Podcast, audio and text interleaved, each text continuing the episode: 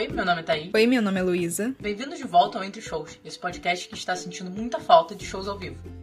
Nessa semana, a gente vai falar um pouco sobre outro tipo de show, o virtual. Primeiramente, eu acho importante a gente fazer uma diferenciação de show virtual para live, que foi um episódio que a gente fez lá nos primórdios do podcast, no início da quarentena, que a gente falou que a gente tava cansado de live, não sei o que, não sei o que lá e tal. Então, qual que é essa diferença do show virtual da live? Eu acho que a diferença principal é o dinheiro envolvido, né? Porque no caso, a live custa zero reais e o show virtual é, tem algum custo. É. e tem toda uma questão de produção mesmo, né? Como o show virtual é pago, se espera dele uma produção maior, um esquema mais de show mesmo, né?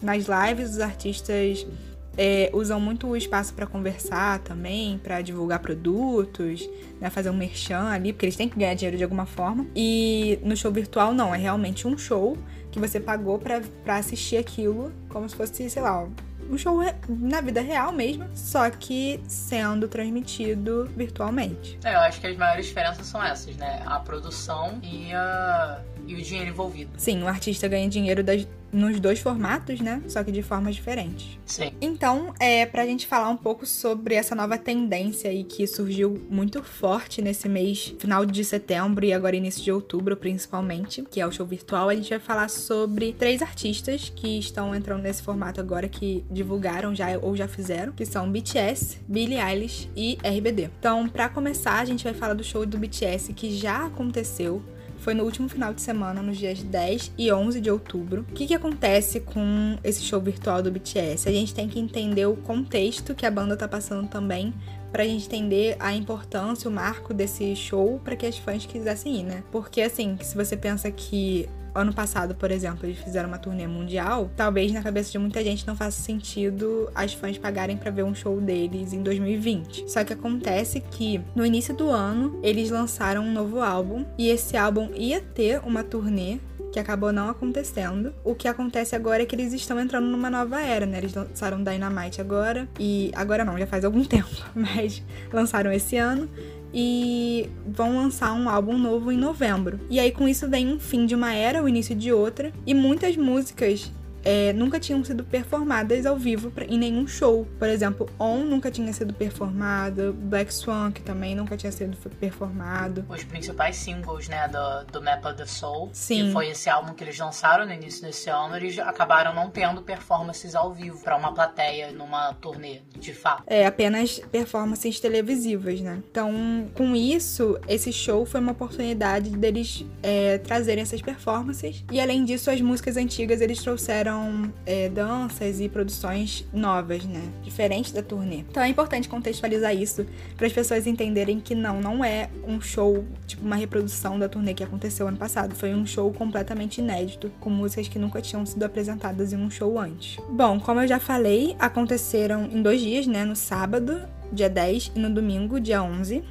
E ele ia acontecer, além de dois dias, em dois formatos. Um formato online, que foi o que aconteceu, um show virtual, e um formato offline com pouquíssimos fãs no estágio. Só que o que aconteceu? A Coreia do Sul adquiriu algumas semanas regras mais restritas de distanciamento social e com isso eles não conseguiram fazer a versão offline do show, né, com os fãs presentes na plateia. Então a versão offline foi cancelada e ficou mantida só a versão online. E aí como que era essa versão online, né? Bom, tinham dois tipos de ingresso que poderiam ser comprados. A gente já vai falar de valores, mas basicamente um ingresso era HD Multiview. O fã tinha opção de escolher entre seis câmeras em HD, né? Ele, ele ele poderia ir trocando entre câmeras durante o show. Também tinha uma outra versão que tinham, além dessas seis câmeras, uma outra câmera que era 4K. Então essa câmera era fixa, não poderia ficar mudando a, a, perspectiva, né? Mas era em uma qualidade melhor. Então tinham esses dois tipos de ingresso e qualquer um dos dois tipos de ingresso você tinha direito a assistir em dois aparelhos diferentes. Então acredito que muitas fãs devem ter comprado e dividido, né, entre si. Eu, se eu fosse comprar, eu ah, super sim, faria com isso. certeza. É, vale muito mais a pena você comprar um ingresso e dividir para duas pessoas, porque assim, eu não, se eu tivesse comprado ingresso, eu não ia assistir, sei lá, no computador e no celular, eu ia assistir em um só. E, enfim, mas vale mais a pena você dividir esse valor que não foi barato nem um pouco. É, esse primeiro o ingresso, preço, inclusive em dólar, é redondinho pra poder quebrar o valor. É, exatamente. Porque o que, que aconteceu? Esse primeiro ingresso, que tinha direito a seis câmeras, né?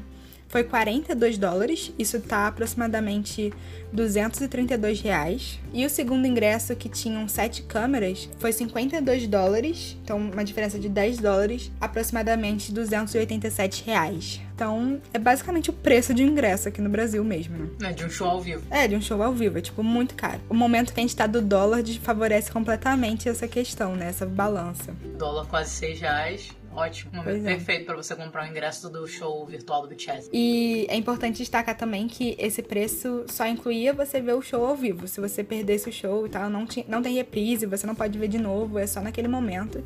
Eu acho que o show ficou disponível um pouquinho de tempo depois, tipo umas 4 horas depois, para caso a pessoa tivesse perdido o início e tal, chegado atrasado, mas não é tipo um DVD que fica para você para sempre, né?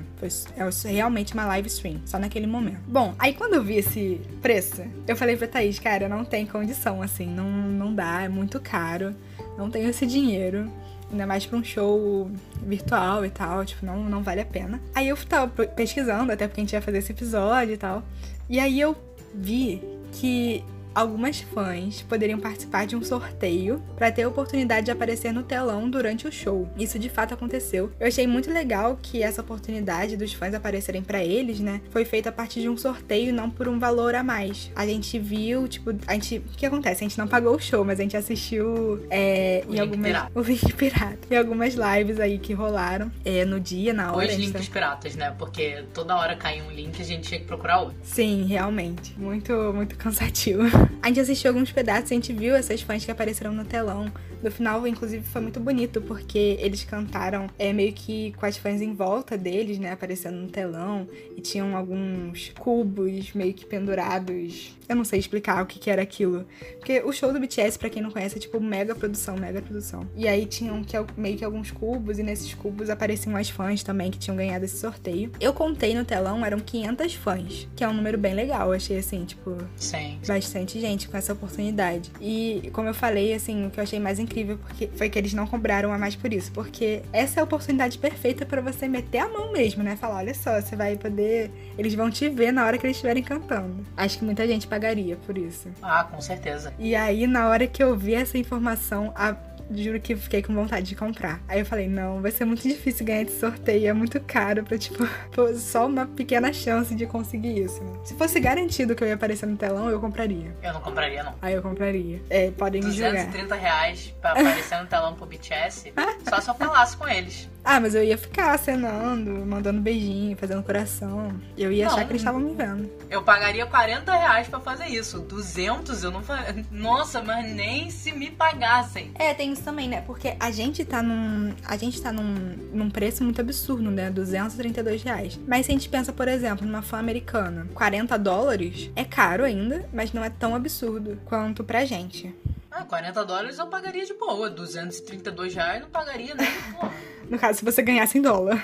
Como a gente é, ganha. Ganhar, óbvio, né, Luísa? Porque, ah, eu pagar 42 dólares eu pagar 232 reais é a mesma coisa, quase. Ah, é a mesma coisa, no caso. Não, porque tem a taxa do cartão. Eu pagaria até mais. Pois é, a gente nem tá. Olha só, nessa conversão a gente não tá nem incluindo taxas, tá? A gente tá só falando o preço convertido geral. Porque se a gente for incluir taxa, meu Deus, coloca mais aí. Mas realmente. Não, esse preço já deve estar tá desatualizado também. O dólar já aumentou, já Sim. fez um monte de coisa. A mão invisível do mercado já, já deu um, um, tapa na nossa bunda já. É, sem contar que o cartão de crédito dólar vem num preço que você nem sabe, né? Qual vai ser. Enfim. É, exatamente. Não vem num preço aleatório. Enfim, o show aconteceu. E aí eu fui procurar, assim, quanto eles tinham arrecadado com esse show. E aí eu vi que eles, que eles arrecadaram aproximadamente 19,7 milhões de dólares. Isso é o equivalente a 109 milhões de reais apenas no primeiro dia. Então, assim, ricos. Agora, agora já pode aposentar. Assim, BTS precisa desse dinheiro? É, tem que levar em consideração várias questões, né? Que boa parte desse dinheiro não vai para eles, BTS vai pra... precisa desse dinheiro, Luísa? BTS ah, não, não só precisa. com o streaming de Dynamite já conseguiu com isso aí. Ah, não, com certeza. Não tô defendendo, não. Defender bilionário, eu não. É... Aqui não, Felipe Neto. Aqui não, que horror. Enfim, o que a gente tava falando? A gente tava falando do preço que eles ganharam. Eles ganharam muitos dinheiros. Então, assim, você já pode imaginar que realmente vale a pena, né? Esse negócio de show virtual. Tem que levar em consideração que eles performaram num mega estádio lá na Coreia do Sul. E que, além disso, teve toda a questão da produção, né? Tipo, foi uma mega produção mesmo. Era um palco como se fosse. A gente foi no show deles ano passado, então a gente pode falar, assim, que foi um mega palco, como se fosse presencial mesmo, como se tivesse. Não, eles montaram o show sério mesmo. Foi um show de Sim, turnê. Foi um show. Eles botaram aquele show como se fosse, tipo, como se eles estivessem performando ao vivo mesmo. Uhum. Foi uma mega produção. A, a apresentação do Jimmy em Filter, cara, de trocar de roupa em segundos, sabe? Tipo, paradas absurdas. Sim. Eles fizeram a turnê que eles não conseguiram fazer, né? O show da turnê, É, sim, caso. fizeram a, a apresentação da turnê que eles não conseguiram. Sim. Então, realmente Acho foi. justificável cobrar 280 reais por causa disso? Não acho. O BTS é bilionário, mas é isso. É, e, e aí o que, que acontece? Como você não tem muito uma limitação de pessoas, simplesmente o público estimado, segundo alguns jornais aí que a gente tava pesquisando, no primeiro dia foi de 114 milhões de pessoas. Eu não consigo nem dimensionar esse número de pessoas, é metade da população brasileira. Cara, eu acho que essa é uma das grandes vantagens de você ter um show virtual, principalmente quando você tem uma fanbase tão grande quanto a do BTS. Você, por mais que seja um ingresso caro e tal, você dá oportunidade de pessoas que talvez não tivessem a oportunidade de ir no seu show ao vivo, de assistirem um show seu. Sim, com Eu acho que certeza. essa é uma das grandes vantagens. Tipo, uma pessoa lá, tipo, sei lá, onde que eles nunca foram. Faço ideia, BTS vai pra todos os lugares. Mas alguém pra, que nunca pôde ir num show do BTS teve a oportunidade, de, se pôde pagar, de ir no show do BTS agora, mesmo que fosse é, virtual, sabe? Sim, nossa, isso, isso eu acho muito legal, assim, do show virtual. Mas eu ainda não consigo muito diferenciar isso da live, né? Mas eu acho que a gente também tem que diferenciar, quando a gente fala de live show virtual, o contexto nacional do contexto internacional. A gente falou isso na nossa. Acho que foi o terceiro episódio que a gente fez, que a gente falou sobre live. É, a gente falou exatamente sobre como aqui no Brasil o conceito de live estava muito mais avançado, entre muitas aspas, do que lá fora. Produções muito maiores. Então fica até um pouco difícil da gente comparar em relação a, a produções, assim, né? O que, que um artista, por exemplo, nacional, se, sei lá, Ludmilla fosse fazer um show virtual, será que ela colocaria mais produção do que ela fez nas lives e tal, entendeu? Será que ela cobraria? Porque é isso, tipo, a gente Sim. já estabeleceu uma parada aqui que a gente não tava meio que cobrando por isso, né? E quando acho que foi a Ana Vitória que resolveram fazer uma. Não sei se foi uma live, não sei se foi um show, não sei exatamente o que que foi, mas foi uma coisa assim, que elas iam cobrar um valor pros fãs e tal. E elas foram extremamente criticadas, porque tava numa onda de fazer live o tempo todo por. Marília Mendonça fez 300 trocentas lives. Então aí a Ana Vitória quis cobrar, ou a Ana Vitória quiseram. Como que fala da Ana, da Ana Vitória? Fala no plural? É no plural, né? Que é um duo. Ah, então tá. Quando as Ana Vitória quiseram é, cobrar, isso já foi uma parada é, alvo de crítica. Sim, eu acho que são coisas que a gente tem que levar em consideração, assim, quando a gente pensa nesse cenário de show virtual. Mas enfim, o que que a gente achou do show? O que você achou do show, Thaís? Perfeito. Ainda mais que eu não tive que pagar. Pois é, né? De graça. Aquele showzaço.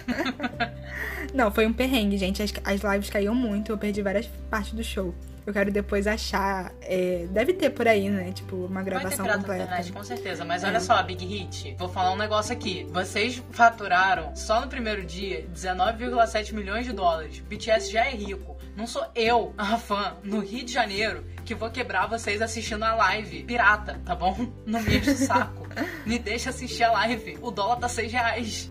Pois Ah, é. eu, hein, mané, ficar tirando live do ar. Ai, muito chato, gente. Mas o pouco que eu vi, assim, chorei a beça, sabe? Já, já tô com tatuagem programada por causa desse show. É isso aí. De imperfeito. Ai, foi ótimo. Cara, mas sério, eu quero falar, eu quero falar da performance de Filter do de mim. Pode falar, pode Que falar. assim, eu tô procurando palavras. que foi maravilhoso. Cara, foi perfeito, foi maravilhoso. Tipo, sério, foi uma parada sensacional. Ah, foi tudo muito bem pensado, cara. Tipo, Inner Child com o Terrian. Acho que, assim, cara, Moon com Jin, tipo, com as, refer- as referências diretas do Pequeno Príncipe. Cara, tipo, foi uma, foi uma coisa perfeita, assim. Foi, foi muito bonito. E eu, eu fico, cara, eu fico muito triste de verdade que a gente não vai poder isso, ver isso ao vivo. Sério. Ah, eu também. Dá vontade de falar, BTS, pelo amor de Deus, não acaba essa era, não. Até porque, tipo, era uma coisa que a gente tava programando, né? Desde que, ele, que eles fizeram o último show, a gente já tava, tipo, se tiver outro, a gente vai. O próximo, na próxima turnê a gente vai, a gente vai tentar ir mais perto. Então, É, sim, já era uma parada dos nossos planos. E, tipo, cara, o Map of the Soul é um, é um álbum super importante na carreira deles, sabe? Então, acho que ele tava fugindo um pouco do episódio, porque a gente tá falando muito como fã do BTS, mas é isso, tipo, doeu bastante ver, ver a, a, produção da turnê e não poder experienciar aquilo ao vivo. Sim. Mas enfim, você compraria o ingresso, tipo, olhando tudo que foi? Nossa, mas nunca. eu já falei o que eu faria, né? Eu, eu compraria só se tivesse, assim, certeza que eu iria aparecer no telão. Não, só cara, assim. Você é doida. Porque eu não deixaria é, foi muito caro. E se eu ganhasse em dólar? Se eu ganhasse em dólar, provavelmente eu compraria. Mas assim, não tinha. É muito caro. Nenhuma condição gastar 280 reais pra ver o BTS na, na telinha de computador. Mas muita gente gastou e eles estão. Eles podem aposentar só com esse Muita dinheiro. gente aí. gastou e tomara que essas pessoas coloquem na internet para que eu possa ver de graça.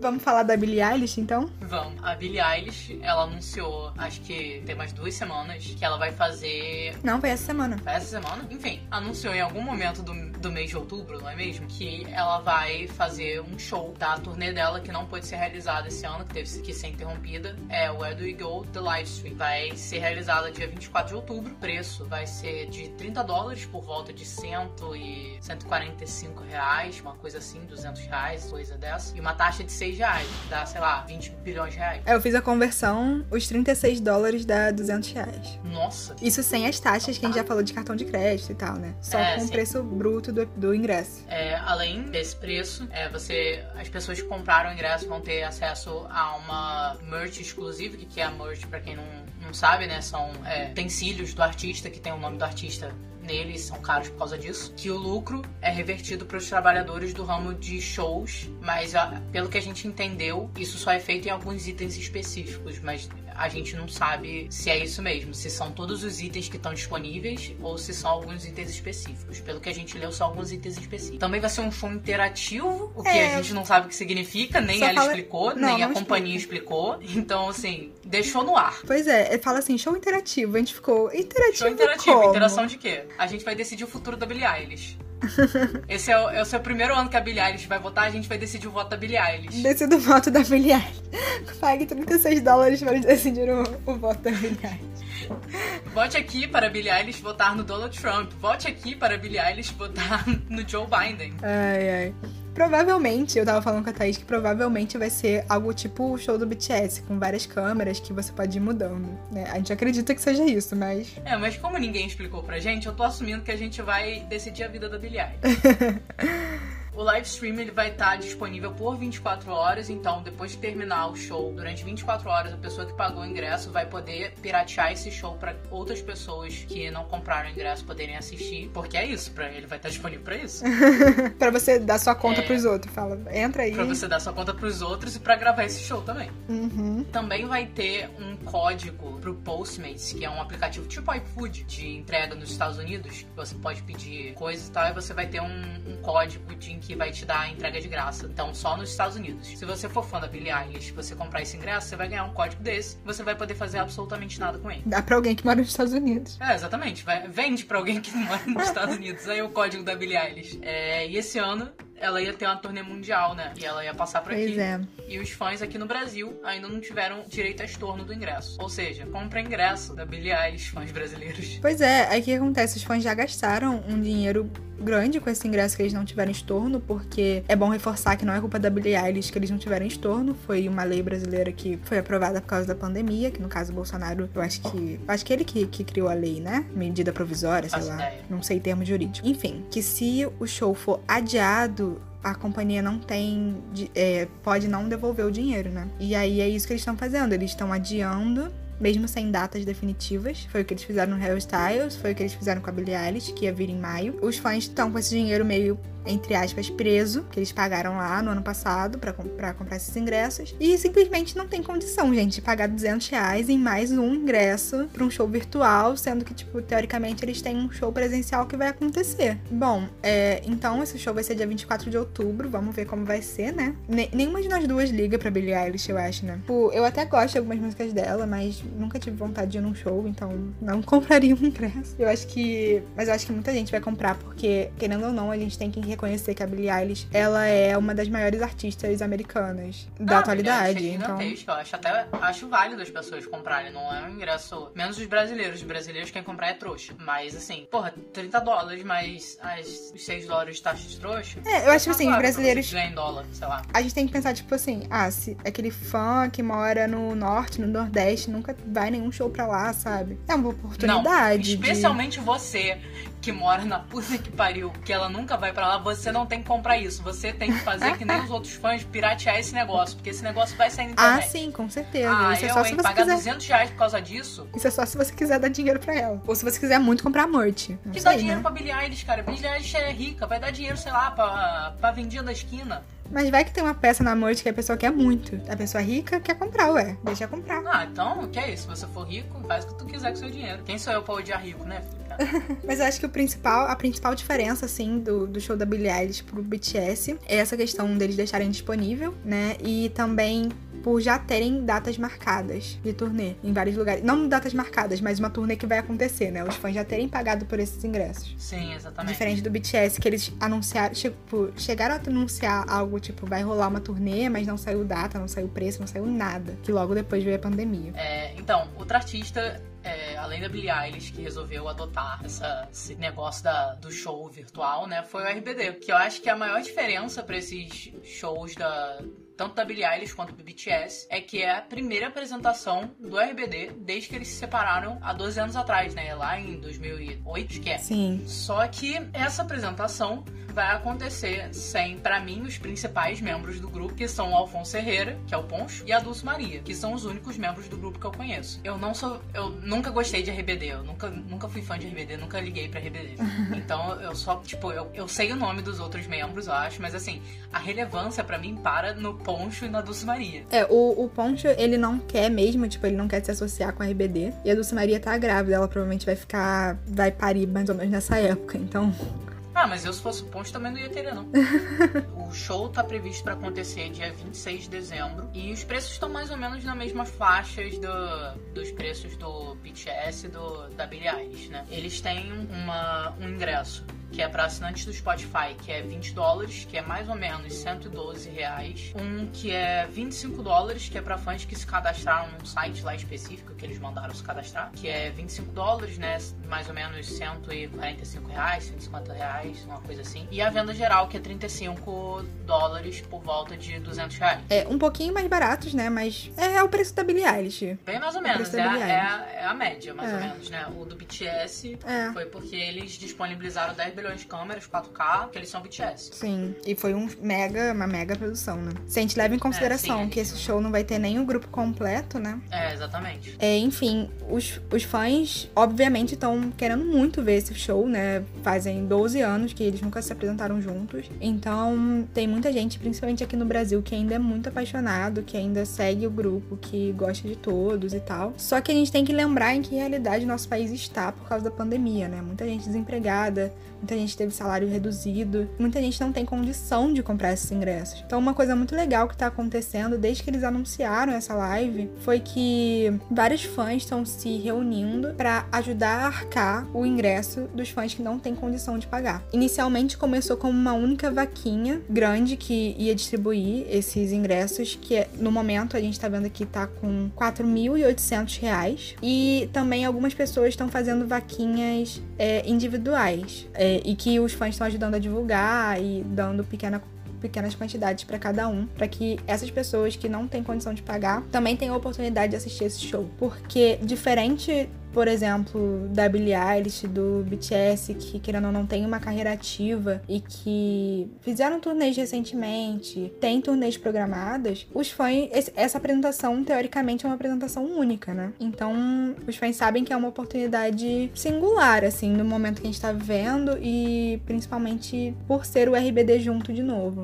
Fazia muito tempo que isso não acontecia. Por mais que seja, sei lá, dois terços da RBD. É, é são só quatro, né? Mas é mais do que eles tinham até então. Sim, é. é. eu, gosto, eu gostava muito de RBD, mas sempre fui, tipo, uma fã, tipo, ok, né? Gostava das músicas, assistia novela e tal. Não tenho vontade de, de ver show deles, nem se eles viessem presencialmente, eu acho. Mas eu, eu conheço muita gente que é, tipo, muito apaixonada e, e eu super entendo, assim, essa paixão. Então, é, eu acho que era isso que a gente tinha pra falar de RBD, né? É, sim. Então, eu acho que a pergunta que a gente se faz, né, no momento que vários shows virtuais são divulgados, é: esse é o futuro pré-vacina que espera a gente, tipo, dos shows? É isso que vai acontecer a partir de agora até a gente ter vacina pro coronavírus e a gente conseguir, enfim, se aglomerar de novo, né? Parece que é uma tendência, sim, mas talvez nem todos os artistas artistas tenham condições de fazer algo assim, né? Artistas menores com certeza não têm um público suficiente para competir com tudo isso. Porque quando a gente pensa, vira literalmente uma competição, né? Quando se tem shows presenciais que são próximos, já se gera uma competição, né? Por exemplo, se tivessem dois artistas que eu gosto muito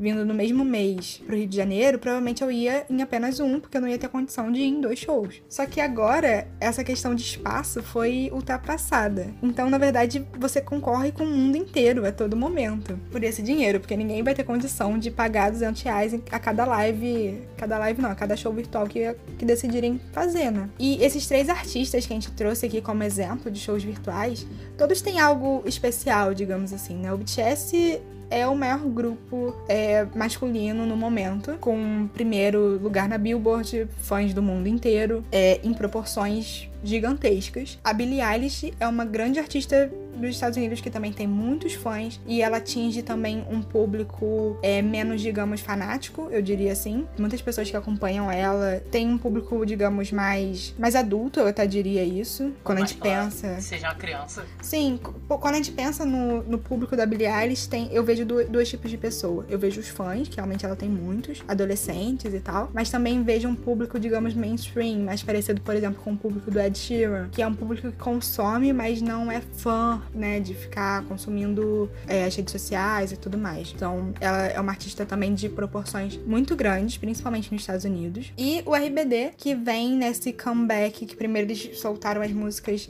nas, nas plataformas digitais, que não tinham antes. Então, isso já deu um boom no fandom. E agora anunciando esse show depois de 12 anos sem se apresentar juntos. Então, é, eu diria que cada um deles tem algo de especial que talvez artistas menores que estão começando agora é, e não tem um público tão é, forte não consigam para se estabelecer nesse novo mercado. Eu acho que não precisa nem ser artistas que estão começando agora. Eu acho que artistas que têm menores proporções mesmo. Como que você consegue. E são artistas que talvez precisem mais é, desse dinheiro, que no caso o BTS, o RBD, a Billie Eilish, eles estão cobrando nessas lives e, e, e, me faz pensar um pouco, né? Porque, assim, eles não... Eu acho que eles não têm a condição de, de produção mesmo, tanto financeira quanto de produção e tal, que envolve é, área financeira, de fazer um show produzido do patamar do BTS, de disponibilizar. E não, não digo nem da produção de palco do BTS, porque tem artistas que nem se propõem a isso. Digo de uhum. disponibilizar uma gravação de 4K, por exemplo, com múltiplas câmeras. Como que você compete com isso sendo, sei lá, um artista que às vezes não sai nem dos Estados Unidos? Ou um artista brasileiro mesmo, menor, que não seja uma Marília Mendonça da vida. Mas. E também me faz pensar muito nos fãs, em quem tá consumindo esse conteúdo. Porque é isso, a gente, por mais que a gente esteja negando isso agora, né? A gente ainda tá numa pandemia. E essa pandemia ela veio com consequências. no Brasil, a gente tá com uma taxa de desemprego de 13,6%, que dá por volta de 12,9 milhões de pessoas desempregadas. Nos Estados Unidos, você tem uma taxa de 8,4% de pessoas desempregadas é, em agosto, mais do dobro da registrada antes da pandemia, que era 3,5. Por que, que eu tô trazendo esses dados? Porque eu acho que a gente tem que pensar sobre quem também que tá podendo consumir esse conteúdo, porque não é qualquer pessoa. Eu tenho certeza que várias fãs do BTS gostariam de ter consumindo esse, esse show, elas não que pagariam, tipo, não é que nem eu, tipo, ah, não pagaria de forma alguma, acho que tá muito caro e não faria isso. Pagaria fariam, elas não têm condição. BTS Sim. é um grupo que tem plena condição de fazer esse show sem cobrar absolutamente nada. A Billie Eilish também, o RBD também. Tem artistas que não tem. E eu acho que a gente tem que colocar isso em perspectiva. Tem artistas que têm essa condição, como BTS, que é o maior grupo de K-pop do mundo, isso é, isso é sem é, discussão alguma. Tem artistas que não tem, como, uhum. sei lá, um, pega um artista pequeno aí, B. Miller. Vamos falar de B. Miller nesse episódio novo. Ah, você que tá a falando B... de B. Miller hoje? É, vamos lá, vamos falar de artista flopado, vamos falar de Bimilha. A Bimilha não tem condição de fazer o que, que o BTS fez, porque ela não tem grana, ela ah, não nenhuma. tem é, equipamento, não tem nada que proporcione ela, tipo, a, a possibilidade de fazer aquilo que o BTS fez. Mas ela precisa muito mais do que o BTS. E é, eu acho que é, eu acho que é isso, sabe? Tipo, é, eu não tenho uma resposta para essa reflexão que eu tô propondo. Eu acho que acho que a gente tem que muito que refletir que realidade que a gente tá vivendo e que conteúdo que a gente tá consumindo e que conteúdo que essas pessoas estão colocando pra gente. Eu sou, e, e, eu falo isso como fã de BTS. É, eu tenho plena noção que eles podem colocar esse conteúdo de graça online sem sofrer nenhum prejuízo. Por isso que eu não pago por ele. Cara, sabe, não sei. Eu acho, eu acho muito bizarro você cobrar 280 reais num show virtual é, a gente não tá julgando quem compra ou sei lá o que. Tipo, acho que cada um faz o que quiser com o seu dinheiro. É só pra gente refletir mesmo, enquanto fãs, o que, que a gente tá disposto a pagar e o que a gente tá disposto a aceitar. Isso não vai embora tão cedo. Esses shows não vão ser os últimos, com certeza. Não, vai surgir muito show agora virtual. Essa vacina não vai ficar pronta amanhã. Então, é isso. A gente tem que entender que o mercado se ajusta. Que é isso que tá acontecendo. O mercado tá se ajustando às necessidades do momento. E a necessidade do momento é, não pode ter esse show é, presencialmente, então vamos fazer de outras formas, né? Então, é, e muito se fala sobre ajudar, né, as pessoas que estão desempregadas e tal. Vou aproveitar para falar de uma live que vai rolar é, no próximo final de semana, do dia 16 ao dia 18, que vai juntar vários artistas como Miley Cyrus, Demi Lovato, Foo Fighters, é, entre outros grandes nomes, que vão arrecadar dinheiro exatamente para os locais de show independentes dos Estados Unidos que estão fechando nesse momento de pandemia. Não são os grandes estádios, sabe? São esses pequenos locais de shows que, que abrem as portas para os artistas que pagam as contas com turnê. Então acho que é esse tipo de coisa que a gente tem que levar em consideração. E essa live vai ser gratuita, é, vai ter local para doação, vai ser realmente para promover doações mesmo. Eu acho que eu diria um pouco diferente do que você falou. Eu não acho que o mercado ele se, se regula, né? Eu acho que o eu acho que o capitalismo ele se adapta. E na pandemia ele meio que ficou, assim, não não falando como do capitalismo como um ser onipresente, onisciente, né? Mas por falta de peças assim mais diretas, eu acho que ele viu que o mercado de shows não ia voltar e não era possível de voltar por um longo tempo, então ele criou um novo mercado. Então é isso, tipo, o capitalismo ele se adapta, não para suprir as necessidades da gente, né? É para lucrar. E é isso, tipo, acho que é essa a reflexão que eu, que eu coloco. Sim. Eu acho que esse, esse episódio tá acabando muito baixo astral. A gente tava, a gente tava muito animada para fazer esse episódio. É, já há um tempo a gente tá planejando ele. A gente tava querendo só pass que passasse esse show do BTS pra gente ter uma referência é, e falar aqui pra vocês, pra não falar, tipo, ah, só vai acontecer. Mas acho que é isso. Acho que com certeza é um, o que nos aguarda no futuro próximo. Mais e mais desses shows virtuais. Ah, cada, eu acho que nesse momento cada fã vai saber, assim, como vai gastar esse dinheiro mesmo. Né? Bom, gente, então acho que é isso que a gente tinha para falar sobre os shows virtuais e sobre tudo que tá acontecendo no mundo e sobre o futuro próximo. Para encerrar o episódio, como sempre, a gente vai indicar cada uma uma música, na verdade, um artista e uma música para começar a ouvir esse artista. Bom, é, eu quero indicar uma artista, na verdade, uma banda, grupo, não sei, que provavelmente todo mundo já conhece mas é porque elas lançaram uma música nova. Então, o grupo que eu vou indicar é Little Mix. É, a gente, inclusive, falou rapidamente sobre elas no episódio do Harry Styles. E a música que eu vou indicar é a que elas lançaram recentemente, Not a Pop Song, que elas contam sobre, bem diretamente, o que elas passaram nos últimos anos de carreiras delas no mundo da música, no mundo pop. A música é muito legal, assim, para você ouvir prestando atenção na letra, sabendo sobre o que ela se trata, além de ser muito gostosinha de ouvir. Então a indicação de hoje vai ser Little Mix, Not a Pop Song. É, eu vou indicar a Nina Nesbitt. É, se você é fã do Ed, você conhece ela, mas se você não conhece, eu vou deixar aqui a indicação, a música The Best You Had, do álbum The Sun Will Come Up, The Season Will Change, que ela lançou ano passado. Eu gosto muito dela, ela é ótima. Ela tem várias músicas sobre o Ed, então se você é desses, ouça Nina Nesbitt. Queria só lembrar nossos ouvintes que essas indicações sempre ficam lá no nosso Instagram. A gente sempre posta no final de semana, normalmente, depois do episódio, é, compiladinhas, então vocês podem ir lá conferir, arroba entre shows, pra ver todas as indicações de todos os episódios, além de outras coisas, como frases de efeito e a capa bonitinha. E aí vocês podem conversar com a gente sobre o que vocês acharam do episódio, ideias de episódio, o que vocês quiserem, a gente tá aceitando. E a gente também tá no Twitter, arroba entre shows também. Então é isso. Obrigada por ouvirem. Até o próximo episódio. Até o próximo episódio. Valeu!